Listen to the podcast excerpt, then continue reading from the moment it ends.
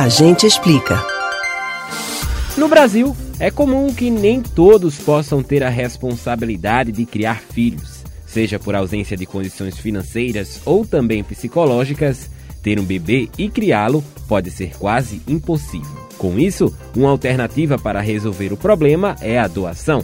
Mas você sabe como acontece a entrega voluntária? Quais serviços que podem ser acionados? A gente explica.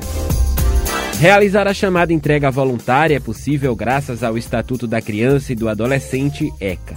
Os juízes devem receber o recém-nascido da mãe que não deseja ou não pode ficar com ele e encaminhá-lo para a adoção.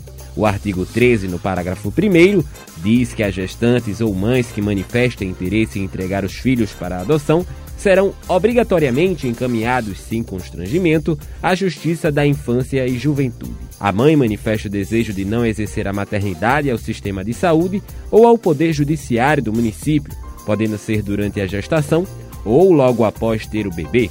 A mulher começa a receber atendimento psicológico, pois ela deve manifestar que tem o desejo de fazer a entrega voluntária de forma livre em uma audiência com a presença do Ministério Público. Neste contexto, os casais que estão na fila do Sistema Nacional de Adoção são convocados e a criança é adotada. A partir disso, é extinto o poder familiar que aquela mulher exercia sobre a criança.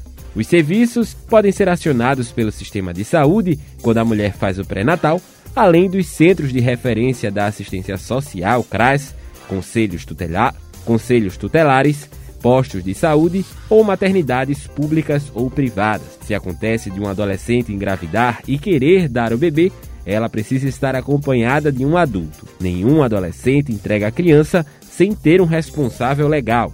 Mais informações sobre a entrega voluntária aqui no estado pode ser adquirida através do telefone 3181 5904. Repetindo, 3181 5904. Você pode ouvir novamente o conteúdo desse ou de outros a gente explica no site da Rádio Jornal ou nos principais aplicativos de podcast, Spotify, Deezer, Google e Apple Podcasts. Kevin Paz para o Rádio Livre.